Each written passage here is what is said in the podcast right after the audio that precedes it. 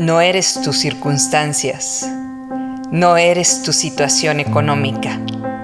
No eres tu posición social. No eres lo negativo que te ha pasado en tu vida.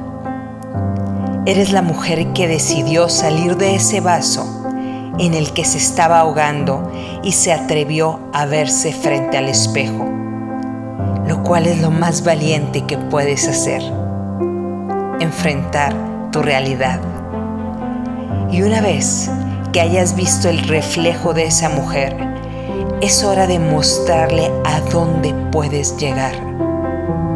Este podcast se enfoca en desprogramar todo aquello que limita tu mente y animarte a salir de esa jaula que te mantiene tranquila, para que cuando vuelvas a ver a esa mujer en el espejo, veas a alguien decidida a cambiar su realidad.